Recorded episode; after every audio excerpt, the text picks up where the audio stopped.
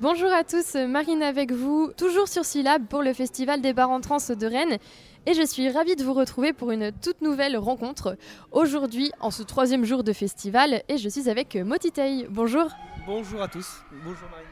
Motitei, c'est une guitare, une voix, et euh, quelle voix d'ailleurs, dans un style plutôt euh, blues, rock, folk, en acoustique. Mais euh, Motitei, t'as pas toujours été euh, tout seul avec ta guitare? Euh, non, j'ai eu une longue expérience en groupe, euh, comme beaucoup de gens, en commençant avec des copains en fait. Quoi. Voilà, il y a quelques années maintenant. Et euh, après cette longue expérience, eh ben, est venu le moment de savoir ce qu'on allait faire une fois qu'on a tout arrêté. Donc voilà, est venue l'idée de faire de la musique tout seul. Voilà. Donc c'est une idée qui traînait un petit peu dans ta tête déjà depuis longtemps pendant le groupe, ou alors ça s'est vraiment décidé d'un coup quand tout le groupe s'est mis à discuter en fait?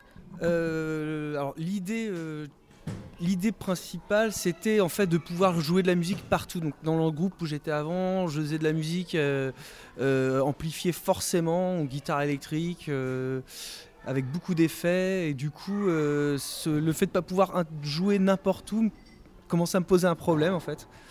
Et à côté de ça, je jouais un peu de guitare acoustique. dans mon ancien groupe, l'Asteco, je chantais aussi.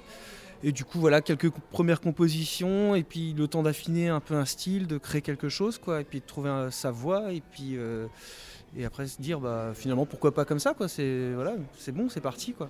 Et tu dirais que c'est vraiment quelque chose qui a pris du temps pour toi justement d'essayer de te trouver euh, toi-même après le groupe ou c'est venu euh, plutôt euh, naturellement? Bah, c'est pas venu naturellement parce que euh, parce que je pratiquais quasiment pas très souvent quand même la, la guitare acoustique. Donc du coup, ça a été du travail euh, sur mon instrument d'abord et euh, des découvertes de nouvelles techniques de guitare que j'employais pas souvent comme le picking, ce genre de choses. Euh, et tout ça, donc forcément, ça a pris du temps quoi, quand même. ouais. Ça a pris quand même pas mal de temps finalement, ouais, le temps de, de changer tout ça quoi. ouais, ouais.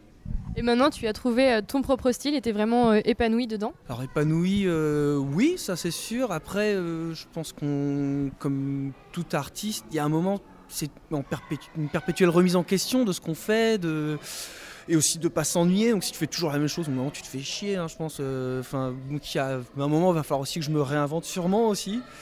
Et ça se fait aussi petit à petit, en permanence. A un- un- une remise en question, un questionnement en permanence, quoi. Ouais, ouais.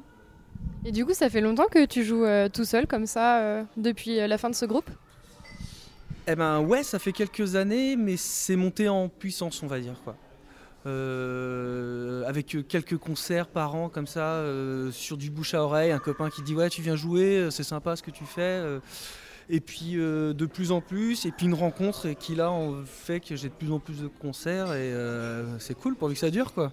Est-ce que tu dirais que les choses qui t'ont inspiré ou qui t'inspirent musicalement parlant se ressentent dans ce que tu joues ou alors c'est quelque chose d'assez différent de ce que tu écoutes Alors j'écoute pas que de la musique folk, bien loin de là. Euh, bien loin de là, euh, j'écoute un peu de tout. Je suis assez partisan du... euh, tu peux trouver un style, un groupe que t'aimes dans tous les styles de musique en fait. Donc oui, forcément, ça doit se retrouver dans ma musique, ce que, j'écoute. Mais à côté de ça, j'écoute aussi de l'électro, du hip-hop. Donc c'est un peu plus compliqué d'entendre ça dans ma musique. voilà, donc tu retrouveras pas tout ce que j'écoute dans ma musique, mais forcément un petit peu quand même. Ouais. Peut-être bientôt Euh, voilà, d'où la perpétuelle remise en question, on sait jamais, en effet. Mm. Dans toutes tes chansons, euh, tu chantes euh, en anglais. Est-ce que c'est venu euh, vraiment naturellement quand tu as commencé à écrire et, et à composer? C'est la première chose qui t'est venue en tête ou il y a un petit morceau de français qui traîne quelque part? Alors la musique, moi mes chansons, ouais, c'est que de l'anglais parce que oui, j'ai toujours écrit en fait qu'en anglais, quasiment. J'ai écrit quelques chansons en français euh, ben, avec mon ancien groupe, euh, mais euh, c'était vraiment pas naturel. C'était vraiment pas naturel, limite forcé et bah, il faut pas se le cacher non plus quoi. Chanter en français pour un français, c'est vachement plus se dévoiler. Ça doit être assez compliqué pour moi quelque part, je pense. Et, et puis je suis issu d'une famille qui écoutait principalement de la musique anglophone. Et donc ça aussi forcément ça t'influence vachement quoi. hein. Quand à la maison t'entends euh, que euh, je sais pas euh, du Rolling Stone, du Ten Years After, des trucs comme ça, forcément et très rarement du Piaf ou des trucs comme ça. Et quoique si on en écoutait aussi, mais c'est pas ce qu'on écoutait le plus quoi à la maison. Ouais. Mm. Plusieurs dates, c'est ce, que, tu as dit, qui sont venus comme ça petit à petit et qui continuent de venir. Euh, beaucoup en Bretagne, mais euh, jouer à Rennes, ici, dans le cadre des bars en trans, c'est un petit peu chez toi finalement. Alors c'est chez moi, euh, clairement. Bah, pour un Rennais qui a fait de la musique à partir de 12-13 ans, les bars en trans, c'est forcément quelque chose qui te parle, quoi. Qui, quand t'es gamin, tu commences à faire la musique, c'est le genre de choses auxquelles t'aimerais participer un jour dans ta vie. Donc ça arrive un peu tard pour moi, euh, mais ça fait quand même autant plaisir, toujours autant plaisir, quoi. C'est sûr. C'est limite un honneur pour un Rennais finalement de jouer au bar en trans quoi.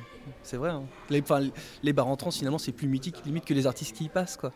Donc voilà quoi. Tout est tu as fait, euh, donc oui, les bars entrants, c'est euh, comme tu le disais, des, vraiment des dates qui sont venues. Il y a aussi eu des, euh, des premières parties que tu as faites, notamment une dans la salle à Saint-Brieuc, donc pas très loin de Rennes. À Bonjour Minuit, anciennement la Citrouille, où tu as fait la première partie de TT. On peut retrouver plusieurs vidéos, même sur internet, de, ce concert. Est-ce que tu en gardes vraiment un bon souvenir, un souvenir particulier C'était un concert qui t'a marqué spécialement?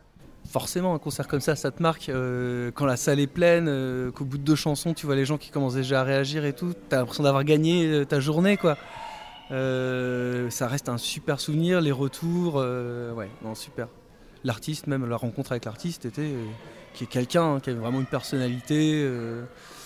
donc oui, forcément, c'est des, des, moments que tu gardes dans ta tête pour toujours, et c'est surtout pour ça en fait qu'on fait de la musique en fait. Hein. Ouais, on est d'accord. Il y a d'autres premières parties qui t'ont marqué?